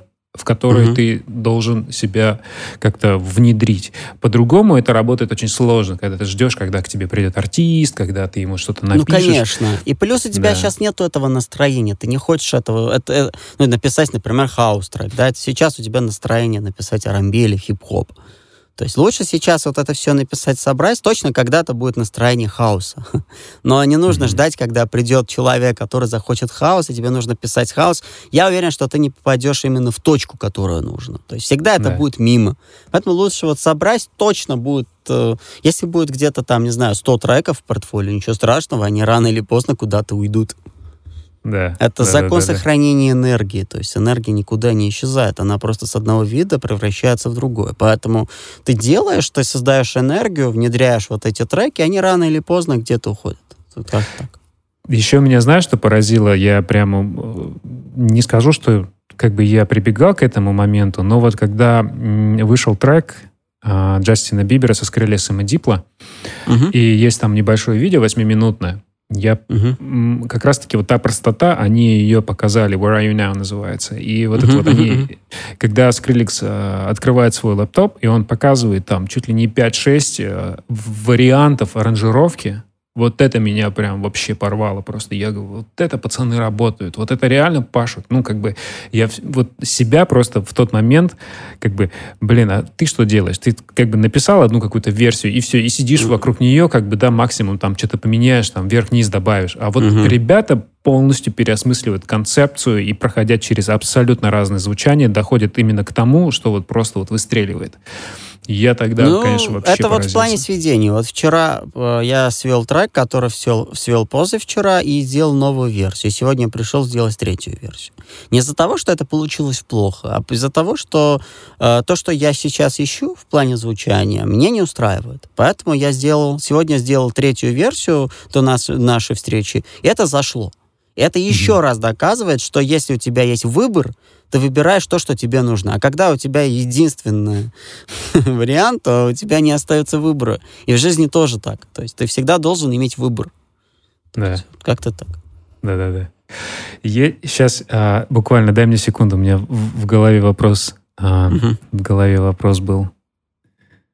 М- вот, а, как ты думаешь, по, твоему мнению, какие, ну, советов сейчас очень много. На самом деле интернет, ты правильно сказал, интернет настолько завален, что туториалами, информацией всякой разной по продакшену, каждый может найти все, что ему нужно. А какие советы из тех, которые ты слышал, на самом деле являются, так скажем, не советами, а наоборот, Uh, уводят человека вообще в другую сторону от uh, положительного результата. Есть ли у тебя какие-то такие примеры? Uh, да, я вот не люблю совет, когда людям говорят «пишите для души». Это именно специальный, специальное лекарство для ленивых и людей, которые не хотят бороться и сразу хотят сдаваться. Зачем изучать что-то новое или изучать, понимать, как это работает, если можно писать старые техно там 80-х годов. И, в принципе, это для души. То есть чисто психологически человек должен быть настолько сильным, чтобы прибороть себя и сказать, вот окей, хорошо, у тебя не получается сейчас сделать рок, но ничего страшного. Ты должен научиться это делать в течение там пару месяцев. Изучай, э, посмотри, слушай. А не просто из-за того, мне это не нравится, я больше люблю писать техно. И так далее. Ну, пример приведу. То есть техно mm-hmm. тут ни при чем, mm-hmm. да? То есть техно mm-hmm. это классное музыкальное направление. Я считаю, что это неправильный совет, потому что музыка для души не бывает. Это самообман. Любой музыкант пишет для того, чтобы кто-то слушал. Что такое музыка для души? То есть я пишу для себя. Я не понимаю, как можно писать для себя. То ты пишешь для себя, собрал плейлист, потом зашел в Apple Music, нашел более крутую музыку, перестал писать. Все. То есть это получается, что у тебя карьера просто закончилась. Поэтому любая, э, любое музыкальное направление, неважно, где ты работаешь, да, она Э, любой музыкант э, стремится именно к непопулярности а из-за того, чтобы он был, его услышали, э, он был хотя бы популярным, и эти треки зашли куда-то, в глубине души. И не надо это закрывать под большой замок и сказать, нет, я этого не хочу, я такой альтруист, я хочу, чтобы всем было хорошо, а я напишу свое там восьмибитный звук, так скажу. Нет. Нужно вот бороться, нужно вот сказать, нет, я сделаю это, и это будет популярным. Это одна из советов, которые вот я не понимаю. Для для души не пишется ничего. То есть нужно всегда адекватно подойти. Если ты пишешь уже 10 лет Tropical House, у тебя нет успехов, нужно задуматься. 10 лет писать Tropical House и нет успехов, значит, что-то либо с Tropical House произошло, либо ты что-то не то делаешь, что у тебя нет успеха. Все. Другого варианта нету тут. Это, ты, то есть нужно всегда так подойти к вопросу. И еще одна из э, советов, которые вот я всегда вот э, вижу, типа, да, ребята, зачем вам покупать софт, зачем вам покупать плагины, нафиг mm-hmm. это вам нужно, заходите, качайте, пользуйтесь, э, юзайте, в общем, все бесплатно, все классно. Э, это тоже одна из проблем. Почему? Вот как бы странно не было, купленный плагин, ну, в чем в нем феноменального? Объясню. Психология. Человек, который покупает плагин стоимостью 100 долларов, да. Он два дня изучает этот гребаный плагин. Он читает его мануал, он читает, зачем ему нужен, он читает, да. что делает, он заходит, смотрит обзоры, э, скачает демку, пробует. А человек, который скачает, он качает весь рутрекер просто себе на компьютер и ничего не делает, потому что у него 1500 синтов, 2000 плагинов от Waves, половину которых он нечаянно, случайно открыл и удивляется, что у Waves есть еще такой плагин. Да, да, да, То есть да. это все создает именно проблему. То есть нужно купить. Я не говорю, что сразу нужно пойти и купить софт там стоимостью космических денег, как Pro Tools. Есть Reaper, 60 долларов стоит бери Reaper, начни с самого, вот самого-самого реверб нужен. Зачем покупать Altiverb, который стоит 700 евро, да? Ты можешь купить э, тот же самый Вахала за 50 долларов. За акцию даже можешь там bundle купить и так далее. То есть всегда есть решение, нужно найти. Это всегда развивает. То есть нужно купить. Во-вторых, ты даешь э, разработчикам усовершенствовать свои алгоритмы. Но представь, вот как будет время, когда никто не будет писать плагины. Но это не будет выгодно. То есть mm-hmm. вся индустрия просто вот так остановится, mm-hmm. останутся вот юады, вейвсы, софтюбы и все остальные маленькие конторы исчезнут. Юад поймет, что э, тебе некуда пойти, и плагины будут продавать не за 200 долларов, а 1200 долларов. Ну, по-любому, mm-hmm. куда же ты денешься с этой подводной лодки? По-любому mm-hmm. будешь покупать новый компресс, потому что нету альтернатив. Поэтому инвестиция именно в индустрию, несмотря, ну, конечно, когда ты зарабатываешь, да, нужно делать. А ребята, которые не зарабатывают, существует огромное количество бесплатного софта. Тот же Reaper тебе не заставляет купить. Ты можешь скачать его, установить, сохранить, полноценно работать и 4 секунды просто ждать, когда он просто э, загрузится. Тот же Bitwig э, тебе дает, э, да, там сохранить невозможно, но ты можешь там создать композицию, посмотреть, как он работает, тестить. Это одна из э, вещей, которые вот два вещей, которые вот очень сильно могут поменять э, подход, потому что ты ты мыслишь как бизнесмен, понимаешь? То есть ты сделал инвестицию, ты получил доход. А когда ты скачал с рутрекера 10 гигов, завтра скачаешь 20 гигов, а послезавтра еще 50 гигов. И ты не изучил ничего, понимаешь? А Я тут думаю, ты, ты изучаешь. Да. Я думаю, это, наверное, все проходили через эту болезнь, когда ты уже не пишешь mm-hmm. музыку, а ты просто ищешь какой же новый плагин да, скачать. а, новый плагин, сейчас давай попробую, да. скачаю и так далее. И начинается все это. Да, ну я прям, прям, прям помню момент, когда я переболел, и просто, ну, тогда еще, конечно, Валхала вообще не было, но я купил себе Altiverb, и с этого mm-hmm. у меня все понеслось вообще. И это mm-hmm. на самом деле, когда ты правильно говоришь, что когда ты подходишь именно к покупке, во-первых, ты понимаешь, ты взрослый человек, ты инвестируешь в это вообще, во-первых, деньги, понимаешь, что uh-huh. ты должен теперь уже вернуть как бы эти деньги, ты должен зарабатывать с помощью этого плагина, значит, ты должен знать его хорошо. И потом, uh-huh. в конце концов, э, я вот, мы с другом купили по Cubase себе, я вот сейчас перешел на Nuendo, купил себе uh-huh. полноценную версию, и я просто понимаю, что в какой-то момент вот это вот тонны плагинов тебе больше не нужны. Когда Конечно. ты знаешь, как тебе быстро добиться того, чего тебе, хочется, и ты уже больше действительно креативом занимаешься, нежели вот этими те, те, угу. тестированием всех этих историй. А, но вер, вернемся немножечко к тебе. Мы перед, угу. перед за эфиром, так скажем, э, немножко обсудили какие-то вопросы, и также ты сказал, что смело можешь ответить на финансовую сторону. Угу. Какая у тебя сейчас идет, получается, финансовая политика относительно твоих клиентов? Ну, давай будем говорить а, с русскоязычной аудиторией. Вот если ты работаешь с артистом, но не, не, неизвестным еще, который, понятное угу. дело, может там вывалить котлету за продакшн, а начинающим или у, у кого там есть 2-3 концерта в год, так скажем, угу. вот как ты с ними решаешь вопрос э, продакшена, сведения? Ну, смотри, вообще все оценивается именно в плане масштабов, да, то есть я прежде чем, например, если на сведение, да, если я должен сказать прайс для сведения, мне нужно посмотреть материал, сколько дороже, какая работа, что увеличивает цену? Некачественный материал, либо вокал, например, да, который человек вроде бы не очень поет, и придется возиться очень сильно, да. То есть это тоже сразу вот э, чуть-чуть оверпрайса добавляет, потому что, ну, э, вместо того, чтобы заниматься сведением, я должен сидеть и там неделю там что-то крутить туда-сюда, да, из тысячи дублей. Это тоже влияет. По поводу заработка, отечественные проекты, они не супер так выгодны, чем, например, зарубежные. А я объясню почему. Потому что из зарубежных проектов э, бывает роялти. То есть mm-hmm. это одна из причин, почему вот, например, я больше люблю именно работать с западными проектами. Потому что ты сделал, ты получил свой гонорар за работу, и еще ты в конце года или раз в 6 месяцев, неважно, то есть какой-то период, ты еще получаешь какие-то где-то копейки, где-то неплохие суммы. Это может 200 долларов, 300 долларов, это иногда может 600 долларов быть. Иногда больше это может быть, в зависимости от того, э, какой кредит ты имеешь в этом проекте, кем ты являешься в этом. Угу. То есть это одна из э, вещей, которые вот э, мне интересует. К сожалению, в отечественной индустрии это не развито. То есть в основном и, э, и большинство лейблов, они просто покупают треки. То есть они покупают даже некоторые треки с авторскими правами. То есть есть очень много лейблов, которые так и делают. Берут трек э, с авторскими правами, там снизу пишут артист писал, например, да, или кто-то какой-то, Вася Пупкин, и все. То есть им это чисто юридически выгодно, никому ничего не нужно выплатить, и сразу одним транжем это все решается.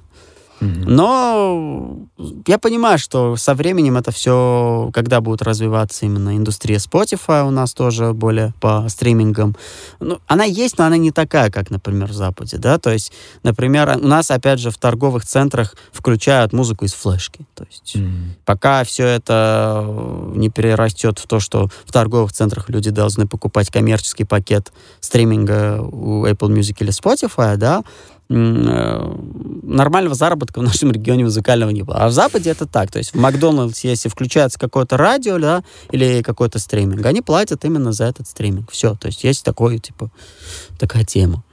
Эм, по поводу денег э, скажу так. У меня вот есть такая политика работы, да, то есть я э, не люблю бесплатно начинать. Это один из пунктов, которые я делаю, это из Запада. Я всегда люблю, когда бывает аванс, то есть транш, первый транш, то есть я всегда начинаю... Ну, это жизнь, понимаешь, всякое может произойти. То есть я да. видел все, все, что возможно. Я видел, как э, проект просто прекратили финансировать. Я видел, как что-то несчастный случай произошло. Я видел, как, э, например, лейбл просто перестал существовать и так далее. И у тебя должны быть гарантии, потому что, ну, тебе говорят, сделаешь трек, ты говоришь да, ты уходишь, делаешь трек две недели, возвращаешься, там лейбла нету, артиста нету, от кого денег просить, непонятно, да. Поэтому самый лучший вариант это предоплата, в зависимости от артиста, но по западным меркам могу сказать, 20-30% смело можно попросить предоплату для того, чтобы что-то начинать. Mm-hmm. А потом уже по ходу, когда уже демку ты сделал, ты скидываешь, я скидываю человеку, он говорит, классно, все, остальную сумму нужно оплатить, чтобы я его доделал. То есть mm-hmm. не то, что я доделаю потом и так далее. Потому что сейчас, к сожалению, гарантии так, очень небольшие на то, что там ты сможешь получить. Потому что у нас вот э, три года назад был один большой проект, мы делали музыку для инди-игры, игра не вышла, компания обанкротилась, нам платили по несколько транжев в год, то есть э, раз, два, три транжа. И они еще до сих пор не заплатили нам ну, не, небольшую, но такую сумму. Она осталась. Но эту сумму невозможно получить из-за того, что компании не существует, они полностью банкрот, Э, юридически нету адреса, и, к сожалению, это вот так осталось. И остальную сумму мы просто получили. Конечно, мы работу тоже не сдали, вопрос в этом. Да. Но вопрос в том, что мы работали, вот, мы сделали это. Но что сделать эти треки, непонятно, да. А, но в любом случае вопрос в том, что если я бы не вот внес вот этот договор именно оплату вот этих транжей, возможно, мы в конце остались бы без денег точно. Mm-hmm. Mm-hmm. Но здесь очень, да, такой мудрый на самом деле подход. Я еще не часто практикую вот практически то, что как, как ты говоришь. Я сначала беру, э, например, песню, угу. играю с ней. Если у меня получается сделать какую-то интересную аранжировку, скажем, где-то секунд на 40, на минуту, там где-то угу. 30 секунд бывает, а припев, куплет, И тогда, если человеку нравится, я уже прошу тогда предоплату 50%, и по факту выполненная работа уже до определенного момента, до сведения, если убрать аранжировку, mm-hmm. то тогда уже получается полный трансфер. А в твоем случае ты подразумеваешь, что ты берешь на этапе уже полную сумму, когда человек уже сказал, о, мне Нет, нравится направление? Э, смотри, если это с ведением, я беру в начале 30%, 40% иногда, для того, чтобы я начал делать демо, да. демо-версию, mm-hmm. да, то есть превьюшку.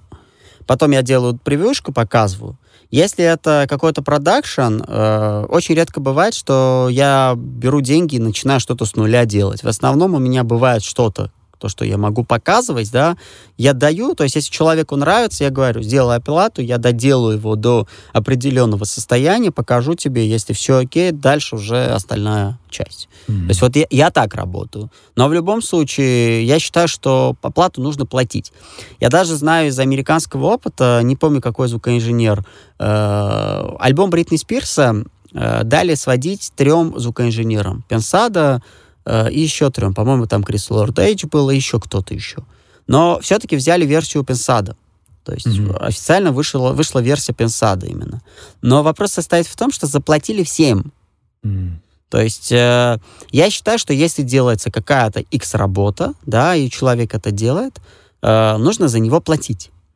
Э, вопрос в том, качественно или некачественно. Раз уж ты пришел к какому-то человеку, значит, ты почему пришел? Ты же слушал какие-то треки, ты знаешь, что он делает и так далее, поэтому ты пришел. Ты же не можешь там зайти в магазин, взять, померить джинсы и поносить еще неделю, потом, если тебе понравится, потом заплатить. То есть вот американская индустрия именно оплаты, она всегда, к сожалению, в Америке такая, то есть там есть бумага, все написано, то есть никто тебя не может кинуть, ну, теоретически, да, ты, ты mm-hmm. получишь эти деньги в любом случае. Mm-hmm. А у нас это все на основе договора, поэтому никаких гарантий у тебя нету, что тебя не кинут.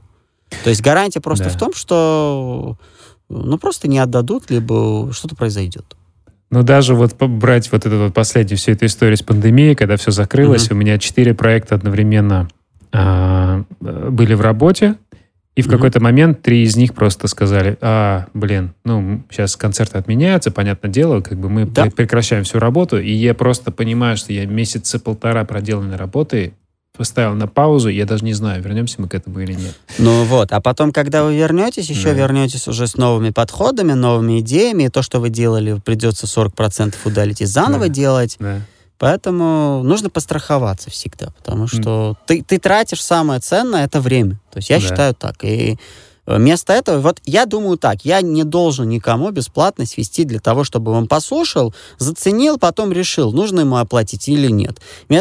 Вместо этого я могу писать песни, я могу их продать, я могу делать продакшн, я могу продать, я могу писать музыку для э, кино или для игр и продать, чем делать э, бесперспективное сведение в плане того, что какой-то Сергей там или Вася там будет сидеть и послушать, ему понравится или нет. Потому что это рождает еще плохой э, вариант индустрии. Отдали мне бесплатно свести, отдали какому-то Виталику, какому-то Андрею, какому-то Сергею. Четыре четыре человека бесплатно сводят. То есть получается, что один человек там пошустрил, э, у всех э, дал работу, и потом он выберет тот вариант, который, конечно, из этих ребят кто-то сделает обязательно круче, а там кто-то не очень, либо не понравится по вкусу. Естественно, трое останутся без денег, а один. Поэтому лучше в такие тусовки не вылезать, отказываться, и это, это будет более правильно. Да, получается конкурс какой-то вообще. Угу. Да, хорошо. Ну, э, смотри, мы с тобой как-то так абсолютно э, поговорили вообще, просто, угу. Просто побеседовали на самом деле. Да. И это тоже Класс. прикольно, порассуждать на какие-то такие моменты. Я, если честно, давно так не общался. Но я бы хотел вернуться э, немножко к тебе лично, к твоим, э, угу. возможно, курсам, потому что я угу. знаю, что ты вместе с, с Арменом вы создаете продукт, на рынок, mm-hmm. на рынок э, именно музыкального образования, так скажем. Что из этого ты бы мог посоветовать прям просмотреть, пройти? Ну, давай, например, вот для меня. Я сейчас, uh-huh. во-первых, занимаюсь саунд-дизайном, если у вас есть что-то uh-huh. такое. Я сейчас делаю проекты для игр плюс. Э, uh-huh. Я... Ну, опять-таки, наверное, не продакшн, а больше, наверное, по сведению uh-huh. мне интересно было бы. Что бы ты мог посоветовать и почему? Э, по сведению скажу так. Э, сейчас я вообще на моем канале есть про mixing, есть огромное количество видеороликов по сведению, которые можно посмотреть и по живой музыке, и по электронной музыке. Там разные подходы, там сведения с разными плагинами и так далее. Э, я делаю короткие видеоролики. Последнее время я делаю видеоролики с длительностью не больше 10 минут.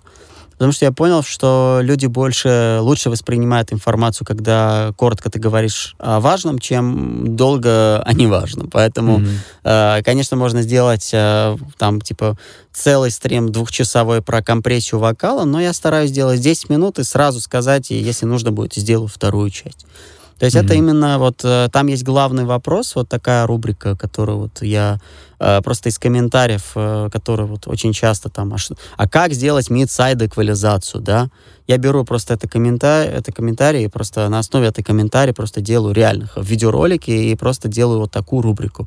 То есть как, что такое фаза, чем отличается Вести 2 от Вести 3 и так mm-hmm. далее. Вот mm-hmm. такие вопросы, которые вот реально вот человека интересуют, он не знает, откуда вот yeah. это достать. И вот эта рубрика, она реально очень классная, там есть очень много полезных э, видеоконтента.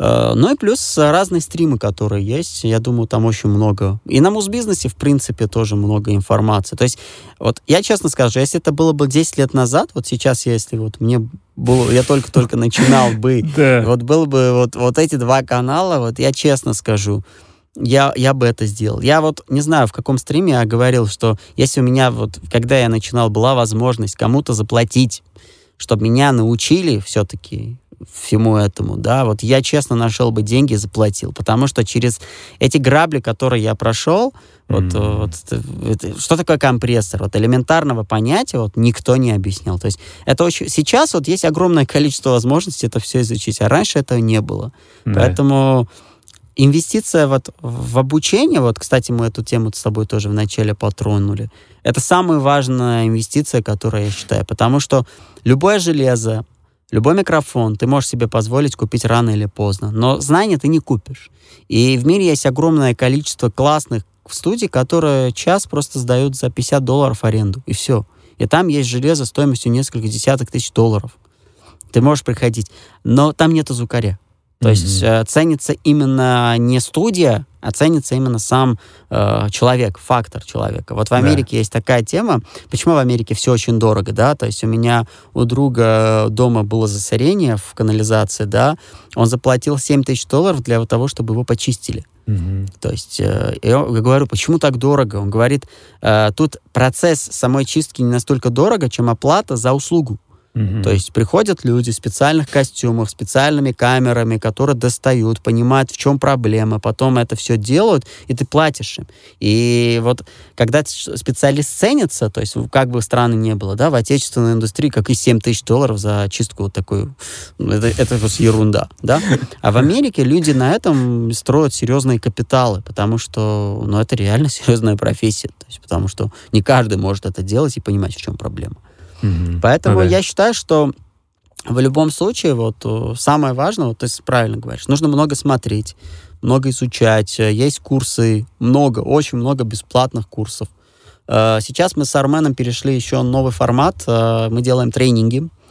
Ну, тренинги это не новое, но мы делаем другие. Мы делаем тренинги, которые связаны с практикой. То есть мы собираем группу, даем конкретный проект, который они сводят, они сдают, я проверяю, говорю ошибки, они поправляют ошибки, еще раз сдают. И плюс э, в течение двух недель мы им консультируем, даем стримы, бонусные уроки и кучу-кучу вещей.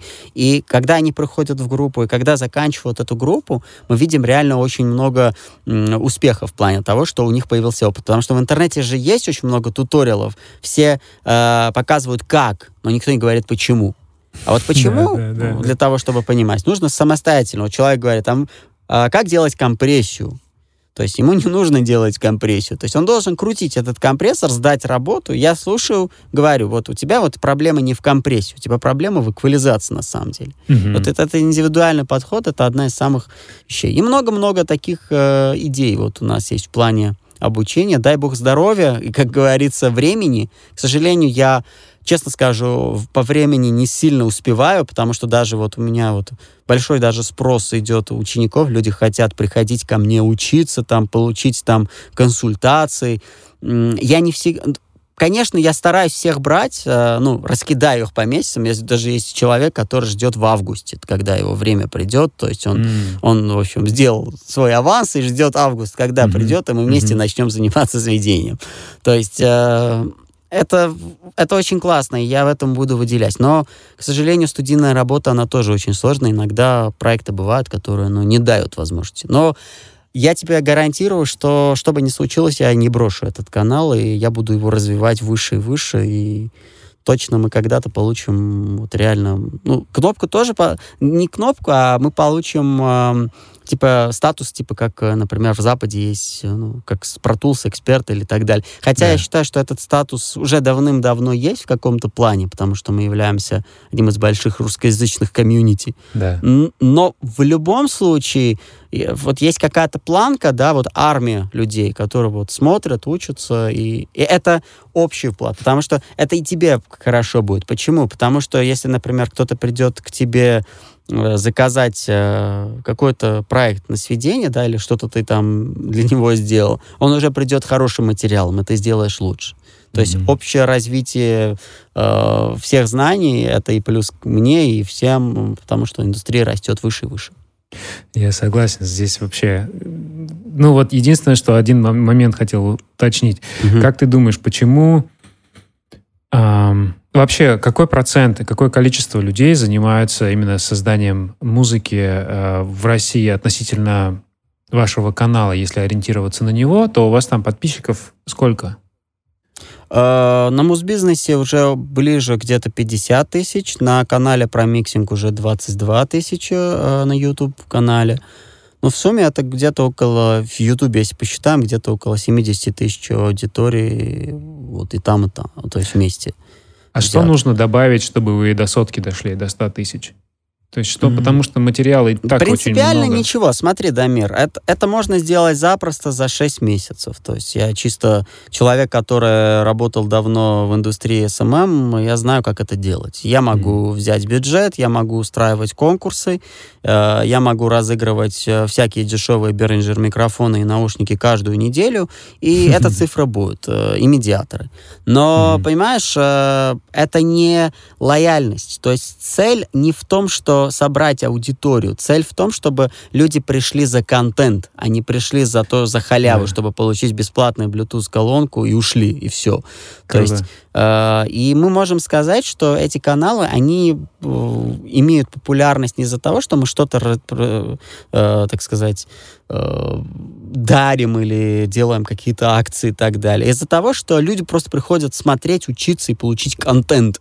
Да. Вот для меня это самое важное. То есть я да. вот, к сожалению, этот путь более такой медленный, чем, например, путь розыгрыша и э, остальных вещей. Но он реальный, потому что вот э, если к тебе пришел 20 тысяч, то есть вот у тебя минимальная отписка будет. Почему? Потому что это человек, который был заинтересован, он пришел и смотрит твой контент, ему интересно, он получает информацию. А человек, который пришел за наушниками, микрофонами, ты провел конкурс, все, отписка, он ушел, ему не неинтересно. Он пришел за халявой, не да. получил халяву, ушел. В следующий раз будет конкурс и еще. И эта цифра всегда отписка, подписка, отписка. Это всегда потом будет еще и действовать на алгоритмы YouTube тоже, потому что YouTube на каналы, которые очень сильно подписываются и отписываются, он всегда, типа, потом в плане продвигания, продвижения он не сильно там пытается их продвигать, потому что понимает, mm-hmm. что что-то там творится не то.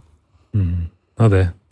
Арам, ну круто, что мы тоже этого коснулись. Я на самом mm-hmm. деле желаю, чтобы вы, вы действительно одно из самых, не одно, а самое крупное комьюнити вообще русскоязычного интернета. И гости, и контент у вас потрясающий. И очень круто, что я с вами обоими пообщался. Поэтому, э, да, вам действительно гигантских успехов. Я очень надеюсь, что твоя э, история с, прода- э, с продюсированием артистов тоже начнет реализовываться. У тебя уже был опыт какой-то, или ты пока еще только планируешь? Э, не, есть. Был опыт, э, поэтому сейчас уже выросло на то, что я хочу уже уверенно сделать свои шаги. Опыты были, но э, более такими тестовыми проектами, то есть пилот, я называю эти проекты, mm-hmm. да, и они неплохо зашли, поэтому я сейчас уже серьезно хочу этим заниматься. Ну, тебе тоже на этом, на этом, так скажем, в этом пространстве продюсирования желаю огромного успеха. Mm-hmm. А, напоследок, и мы с тобой прям вот уже практически полтора часа а, беседуем, mm-hmm. пролетело просто, вот я еще думаю, блин, столько, ну да, ну да. тоже, тоже понятное дело, что как бы очень много интересных вопросов в голове мелькало.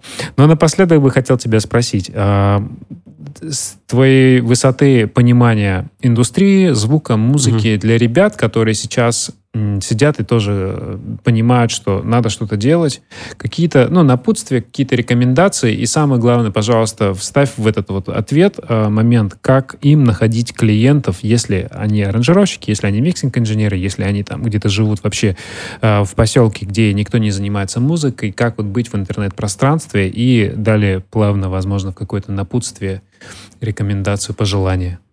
Угу. Хорошо, но это портфолио первое, как бы это странно не было, потому что многие ожидают какие-то супер э, формул, но это портфолио, потому что э, очень много ребят говорят, блин, Арам, я работаю долго, у меня ничего не получается. Я говорю, можно что-то послушать, посмотреть?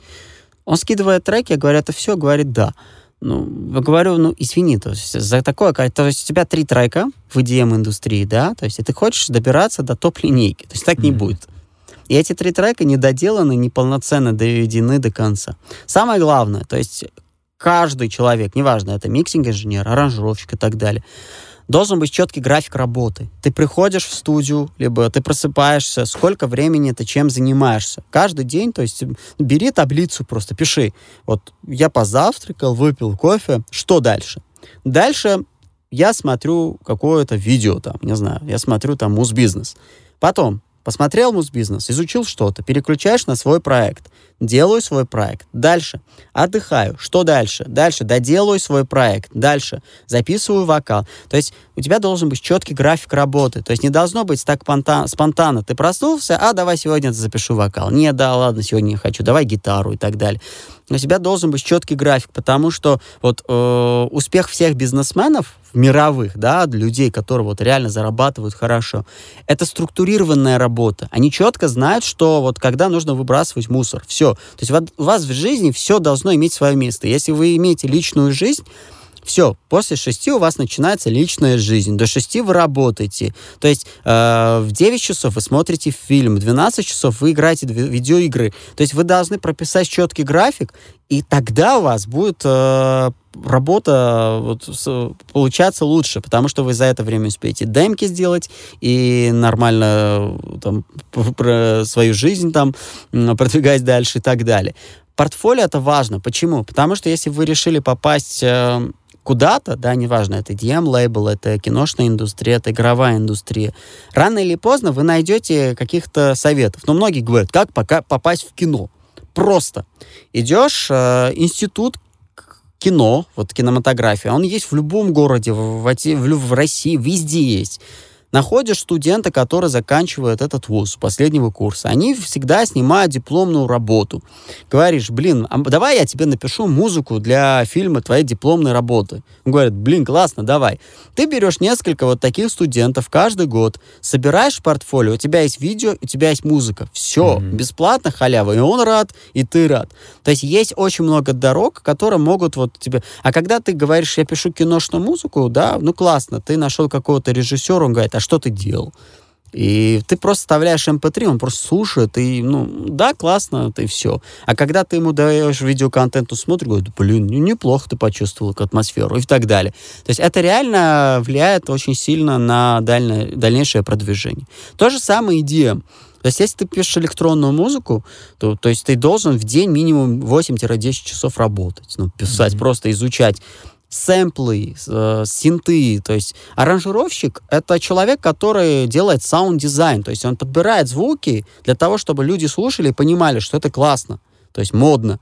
И для того, чтобы это было понятно, человек должен знать свои звуки. 90% всех начинающих не знают, какой пэт где находится в амнисфере. Вообще не знают. И они играют просто этот пэт, потому что случайно нажали на этот пэт, и звук понравился. Возможно, mm-hmm. существует гораздо лучше пэт, чуть-чуть ниже, но они до этого не дошли. То есть аранжировка, процесс аранжировки у всех происходит в, про, в плане процесса рандомизации то есть я выбираю эту бочку, потому что случайно зашел в папку кашемир. Да, Все. Да, да, да, да. То есть вот этот процесс нужно... Я всегда вот как бы странно не было, я сижу и слушаю бочки, Дамир. Я слушаю клэпы, хэты, снеры, я поставляю маркеры, я слушаю басы, я слушаю... Я знаю все звуки в амнисфере, честно тебе скажу. Я знаю, где находится Pad, э, софт, я знаю, где зна- э, находятся более яркие Оберхайм звуки, пэды, я знаю, где глайдовые басы находятся, снеры. Это все нужно слушать для того, чтобы, когда mm-hmm. вы работаете, у вас в голове будет звук. Вы не можете крутить, вы должны найти этот звук. И не нужно изучать очень много э, типа э, терминов в плане синтеза, потому что как бы ни вы сильно не старались э, заниматься синтезом, это отдельная профессия. Конечно, котов открыть, закрыть это классно, но матрицу модуляции, если вы в синтезаторе глубоко будете изучать, давай, на это уйдет где-то два года. Нужно это или нет, я думаю, нет. Потому что можно гораздо легче обойти эту ситуацию. Ну, есть ребята, которые пишут классные звуки, берешь, играешь и все. Да. Вот как-то так. То есть это основные вот э, вещи, которые я бы, так сказать, подчеркнул бы именно начинающим музыкантам. И самое главное, для того, чтобы найти работу, нужно это делать качественно. Никто вам не будет платить деньги за середнячок. Это вы должны запомнить. Потому что, ребята, в мире много музыкантов, везде. Вот, вот, вот пальцем, вот в Голландию заходишь, каждый второй это Гарикс потенциально. Вот там есть такие сумасшедшие ребята, открывают ноутбук, нажимают play и говорит, чувак, ну ты просто сумасшедший просто. Там реально вот диджейские школы есть. И, и для того, чтобы стать вот реально человеком, которого должны платить, ты должен сделать эксклюзивную работу. Ты не должен делать как все, да? Ты должен сделать что-то не лучше, а круче. То есть так, чтобы вот э, была какая-то уникальность, да. То есть когда меня спрашивают, а в чем твой, э, в чем твоя уникальность, почему ты именно? Я не могу на этот вопрос ответить, но я могу ответить так, что есть очень много плюсов, которые я делаю, да, э, я заметил в моей работе, которые очень сильно э, интересуют людей работы со мной. Это комфортная работа, это понимание клиента, несмотря на его э, старомодные типа пожелания и так далее, я всегда пытаюсь найти решение. То есть, если человек даже хочет что-то старье, я пытаюсь э, делать так, чтобы выгодно было ему и мне. Mm-hmm. То есть, вот это общение, запись. То есть люди, которые приходят ко мне записывать вокал, и ну, мой, у моего друга тоже такая, они всегда вау, в восторге, блин, как комфортно, как классно, как хорошо я пою, как... То есть вот эта атмосфера, и это дает, то есть да, человек, я никогда не останавливаю, говорю, блин, не, плохо, очень плохо, давай еще раз. Я всегда говорю, не, классно, вот давай вот эту фразу еще раз запишем, и будет вообще офигенно. И человек, ну, просто открывается. То есть у меня вот все вокалисты просто открываются в плане того, что я в плане комплексов говорю, говорю, ну, что хочешь, там свечки зажгу, свет отключу. То есть все сделаю, чтобы ты спел просто нормально. И я не говорю, пой чисто. То есть для меня это пофигу. То есть я сделаю тюнинг. Но я хочу, чтобы он спел эмоционально, чтобы он почувствовал песню. Даже пусть это будет в детонации, пусть это будет фальшиво. Но в любом случае это будет эмоционально. Эмоция — это самое главное. Тюнинг можно всегда делать. И рассказать о себе. Сам последний пункт я забыл. Рассказать. Потому что многие музыканты, они вот реально боятся. То есть они всегда закрыты в своей пещере, вот так боятся, смотрят вокруг и говорят, ну ладно, завтра покажу, этот трек не тот, давай вот завтра. А, а что скажут, а может быть не понравится? и так далее. И так вот все собирается, нужно писать, выкладывать в интернет. Конечно, не нужно быть наивным, писать треки, скидывать Warner Music, то есть им, им пофигу вообще ваш трек и вообще полностью все, что вы сделали за это время. И либо написать треки, написать тесто, то есть нужно всегда адекватно заценить ситуацию, да, но в любом случае и вероятность очень большая, что рано или поздно, да, возможно, и тесто будет заинтересован в этом треке. Но вам нужно просто поднимать планку. И когда вы рассказываете, и вот э, многие говорят, вот как вот клиентов привлечь в студию, да, сарафанное радио сделал одну хорошую работу, люди сами пришли. Я честно тебе скажу, я в жизни никогда никому не написал, давай я сделаю для тебя бесплатное сведение, или давай я тебе что-то по сведу понравится, поработаем. Никогда. Никогда. Mm-hmm. Мне mm-hmm. просто люди приходят, говорят, я хочу вот, что вот как-то так, вот мне понравился, можно вот так и так далее. Это, это одна из э, причин. И больше, больше работать, потому что э, если вот не работать, то это будет средний такой результат, и человек, который послушает, артист, да, ты же демки скидываешь, а артист не дурак. Если ты скинул ему потенциальный хит, он возьмет его. Ну в чем же, come on? То есть неважно, кто это написал. Вася Пупкин, без разницы. Если это хит, возьмет. Я знаю очень много артистов, которые слушают свои почты отечественных, да, и они берут треки, если это хорошие. Все. Если человек написал хороший трек, его возьмут так или иначе. Если он средний, не возьмут. Участвовать в конкурсах, в промо-диджее, в Индаба Music, везде, везде, везде. Собраться с друзьями, сделать джем-сейшены, коллаборации какие-то, найти саксофониста, сделать бит, выкладывать где-то, записать каких-то людей, оттачивать свой опыт рэперов записать. Это опыт, даже любая бесплатная работа, не бесплатная, бартерная, да, то есть я не люблю бесплатное слово, то есть я всегда говорю, работайте бесплатно. Если у вас есть друг рэпер, который не имеет денег записаться, запишите его на э, бартер, что в будущем, если когда у него все получится, деньги появятся, он все-таки вам заплатит, либо купит. У меня в моем случае были, когда я начинал, э, был знакомый, который жил в Америке, он не мог сразу заплатить за сведение там большую сумму, но он сказал, я могу там войти в музыкальный магазин и за этот бюджет купить себе, тебе что-то за кредит, и я потом буду платить. Тебе выгодно? Да, без проблем. И таких вариантов очень много. Нужно просто постараться. И самое главное, это социальная сеть, знакомство. Как бы странно не было, вы должны иметь больше друзей, знакомых. Не как в интернете, а в реальной жизни. Знать людей, которые музыканты и так далее. Потому что вас рекомендуют ваши друзья. Они просто, ну, конечно, ваши треки тоже, но ваши друзья. Когда вот кто-то говорит, блин, нам нужна музыка про рекламу. А, я знаю кого. Ну, Дамир может делать музыку для рекламы. Все. То есть он знает, кто это делает, и обращается к Дамиру. Но если он не знает, откуда обращаться? То есть такая вот тема. Да, да. Арам, ну, я на самом деле очень сильно зарядился. Тебе огромное mm-hmm. вообще респект Класс. и спасибо я тоже за... очень сильно. Классно было за вообще, за твое понимание, за тепло твое. Ты очень приятный для общения человек. И я очень рад, что вот э, благодаря даже такому подкасту, наверное, как-то получилось познакомиться с тобой. Я могу сказать, что эм, пересматривая, монтируя, конечно же, э, нашу с тобой беседу, я еще раз mm-hmm. пересматриваю на многие вещи немножко уже по другим углом. Мне очень mm-hmm. понравилось практически абсолютно все Uh-huh. И понимание, и глубина, и высота, как это ни называй, твой опыт говорит сам за себя. И я очень надеюсь, что как можно больше людей, ребят, услышат а, твои слова, просто потому что каждый твой ответ, можно его отдельно выписывать, отдельно его сохранять, и, грубо говоря, просто а, каждый найдет в этом частичку а, какого-то инсайта, потому что м, все, что ты сказал, практически я также через себя это пропустил. И я прям сижу и удивляюсь, и улыбаюсь, и у меня прям вот какой-то кайф внутренний от того, что ты очень правильно видишь вещи. Я тебе за это благодарен еще раз за ваш Спасибо. проект, продукт. Желаю вам невероятных успехов и тебе, и твоей студии, и твоему продакшн-центру. Поэтому, ребят, нам всем очень повезло, что у нас есть такие невероятные учителя. Поэтому, Арам, Добро. Спасибо, Очень Спасибо приятно. тебе большое за эту теплую, интересную беседу. А, невероятно прям. Я, ну, кайфанул, реально кайфанул. Класс, класс. Очень круто. Да. Ребят, надеюсь, вам всем понравилось. И обязательно пишите э, Араму вообще все свои инсайты, оставляйте комментарии, насколько у вас внутри что-то срезонировало, проснулось, что вы услышали, что вы узнали, что вы поняли. Я не зря спросил про курсы, потому что курсы на самом деле невероятно талантливо сделаны, очень качественно упакован материал, можете найти для себя очень много ответов. И просто пишите красивую музыку. Так что всем пока, до новых встреч. Всем пока.